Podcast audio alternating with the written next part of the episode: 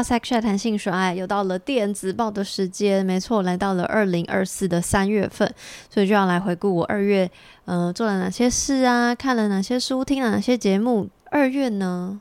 我这样回顾下来，发现天呐，我真的看了超多书跟电影的，就是可当然可能是因为过年就是有放假的关系，所以就有比较多的非上班时间。但我觉得我可能也，嗯，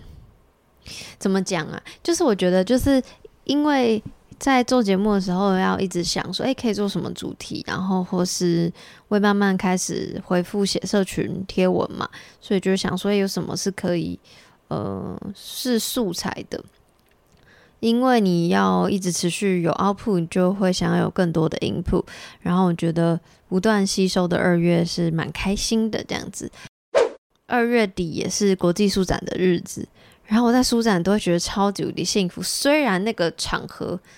呃，就是因为我个人是非常社交恐惧，就即便我没有跟任何人社交，只是但只要到人多的地方，我都会很紧张。所以其实书展每年都超多人，所以我都还是会不太舒服。可是毕竟我是一个爱书的人嘛，所以我还是会就是你知道戴着口罩，然后眼光只放在。书上，然后就是买很多书，然后感受现场那个氛围。就那个氛围，虽然是我有点恐惧，人群恐惧，但是我又觉得天哪，这些人都跟我一样喜欢阅读吗？就是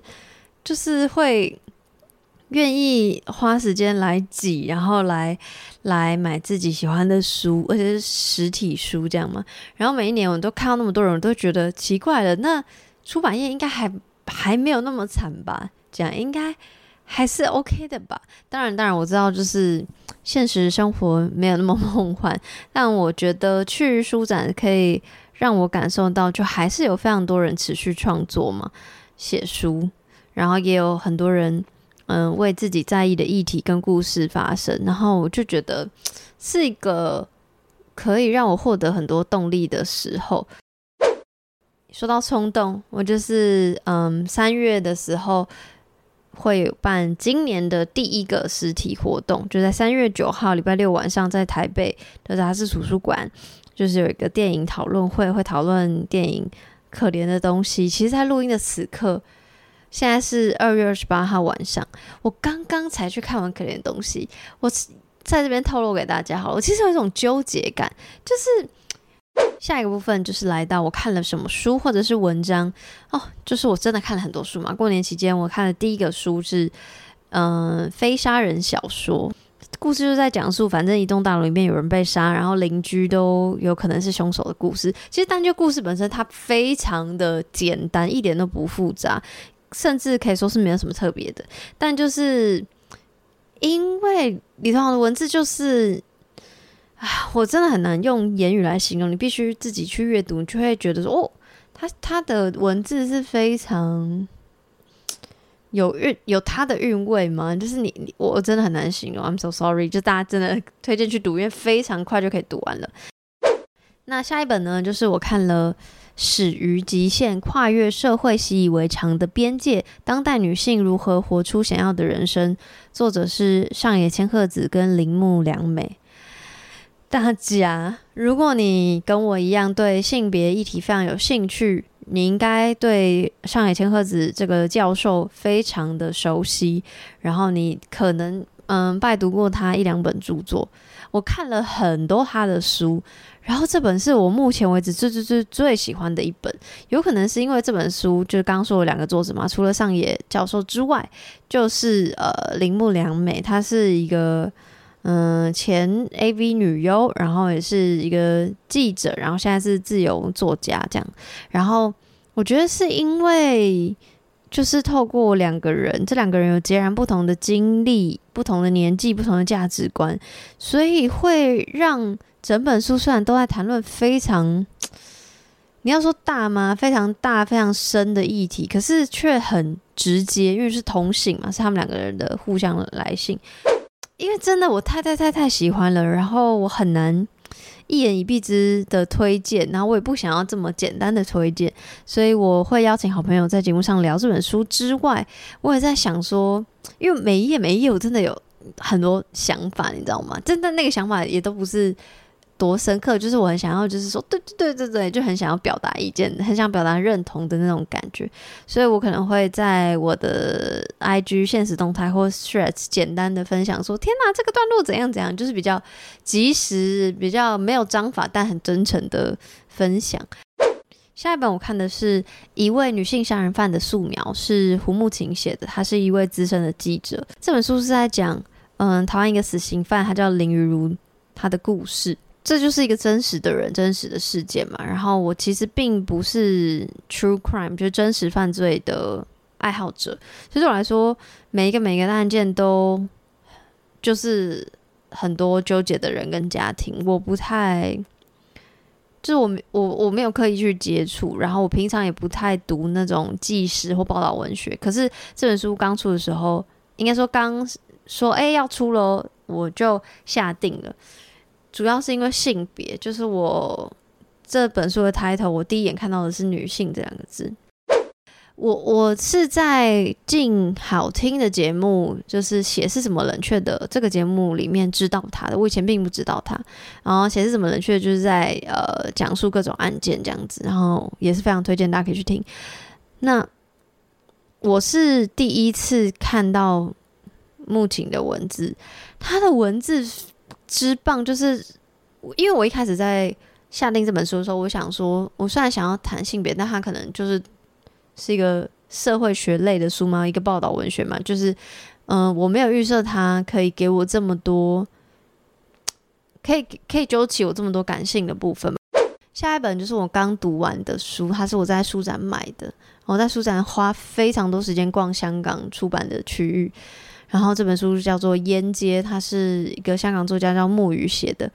我真的好喜欢哦！这真是，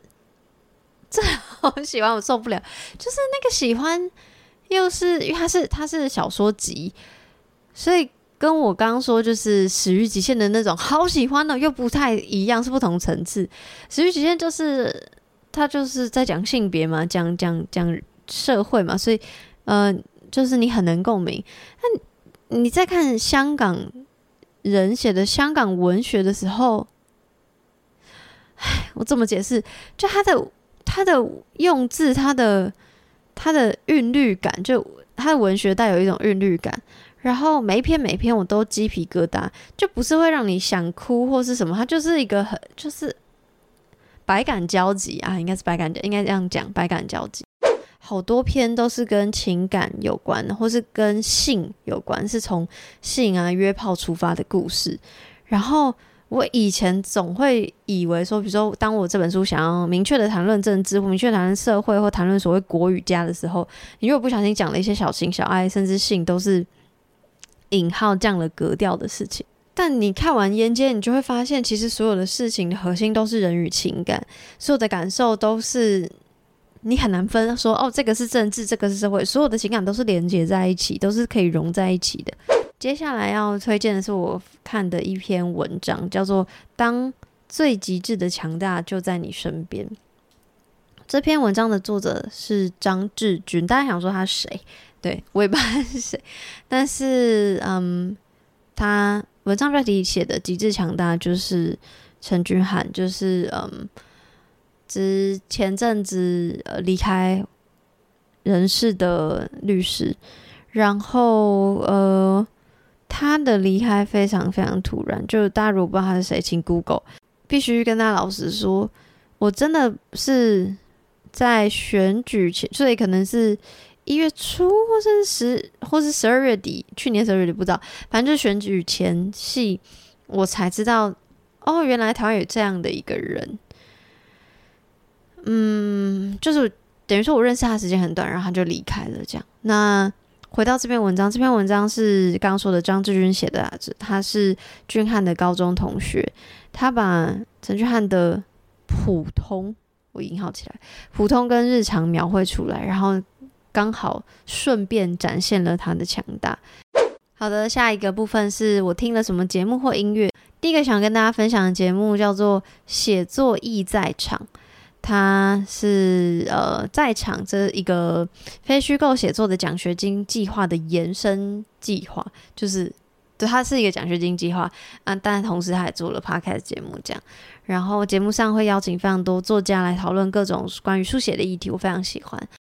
下一个我要跟大家推荐的节目叫做《他说犯罪》，没错，这是我的好朋友 Lily 的节目。我明明是我的好朋友，但我迟迟没有推荐过，是为什么呢？因为他说犯罪就在讲犯罪故事嘛。啊，我前面就有说，我真的没有喜欢 True Crime，就是我个人是有点害怕，因为就是 True Crime 通常会分享一些案件的细节啊，我就是会害怕。嗯、他以前主要分享国外的一些案件的时候，我没有特别听，但近年来他转为以台湾出发或以议题出发，比如说有一些法庭观察，或是从呃案件谈身体自主权等等，我觉得都是我蛮喜欢的集数。然后这次嗯、特别想要跟大家推荐他近期的特辑，他访问了两位根生少年。那另外我要推荐的节目，就是因为这集我才认识的，这个节目就叫做《少年行不行》。然后第二个刑是刑法的刑，他就是阿富跟莫莫尼主持的。那在这个节目上，这两位根生少年就是会花更多的集数、更多的篇幅，更详细的描述他们从小到大的经历啊，然后犯了什么样的罪啊，然后他们的嗯类似心路历程吧，然后直到现在他们嗯在念书啊，想要成为助人工作者等等。那最后一个 part 就是分享我看了什么，不管是影片还是电影还是影集。那影集部分，我其实已经分享在这个我的社群上了，就是爱爱内含光，真的很好看，真的很好看。那再来我看的电影叫做《再见机器人》，这个也是一个我已经在社群分享心得文的作品了，它是一部动画片，真的很好看，很可爱，而且完全没有任何一句对白。然后主角是一个狗狗跟。呃，一个机器人。再来，我看了两部非常可爱或搞笑的片吗。第一个是台湾电影叫《还钱》，那我觉得这部片如果以后上串流平台，是真的可以在放松的时候看的，因为比某某某片还要好笑太多了。这个某某某我就不在声音档讲出来，叫大家自己去看我的电子报就知道我比较不喜欢哪一部。好，下一个我看的是一部日本电影，叫做《去唱卡拉 OK 吧》，真的是好想有进戏院看。因为我虽然是日迷，我每一季都会追几部日剧，但我很久很久没有进戏院看日本电影了。然后这部电影是我一直被童文成推荐说哦，好好看，好好看。我想说到底是多好看，所以我就在过年的最后一天假期进戏院看啊，超喜欢。就他是在讲一个黑道。嗯、不是大哥，他就是一个黑黑黑道黑社会的人，跟一个国中生，真的是国中生哦的故事。然后他们两个人的互动就很像 BL，但国中生如果是 BL，可能犯法吧。但但就是那个情谊，就是当然我不是要把所有事情套上浪漫爱，我是觉得那个那个你意想不到的荒唐的情谊，我非常非常喜欢。然后，嗯、骗子如其名，就在讲。这个黑道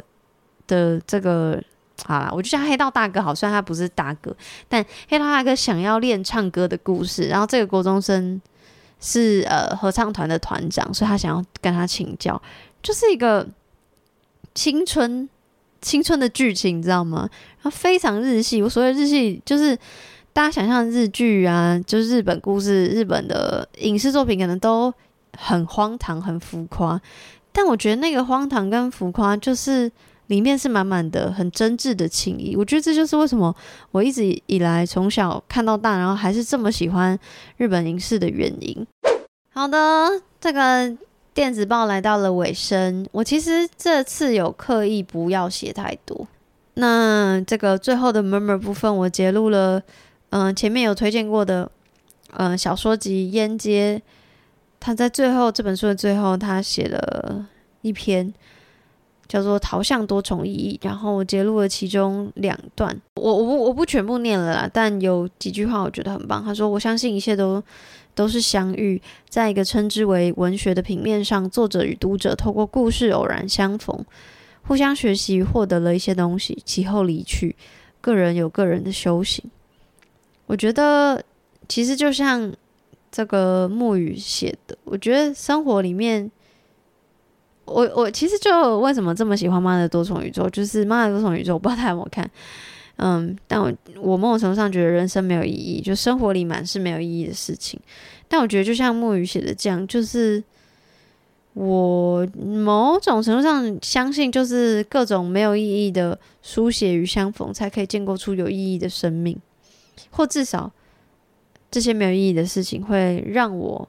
更接近我想要去的地方，达成我想要的修行。所以很感谢各位的参与，然后陪我陪我修行嘛，陪我通过一条条烟阶，然后让我觉得啊，不枉此生，不枉此行，这样。所以非常非常谢谢大家。那最后就是有附上这个下个月，应该说就是三月啦，三月的活动预告跟三月的节目预告。那。我们就下个月再见了，拜拜。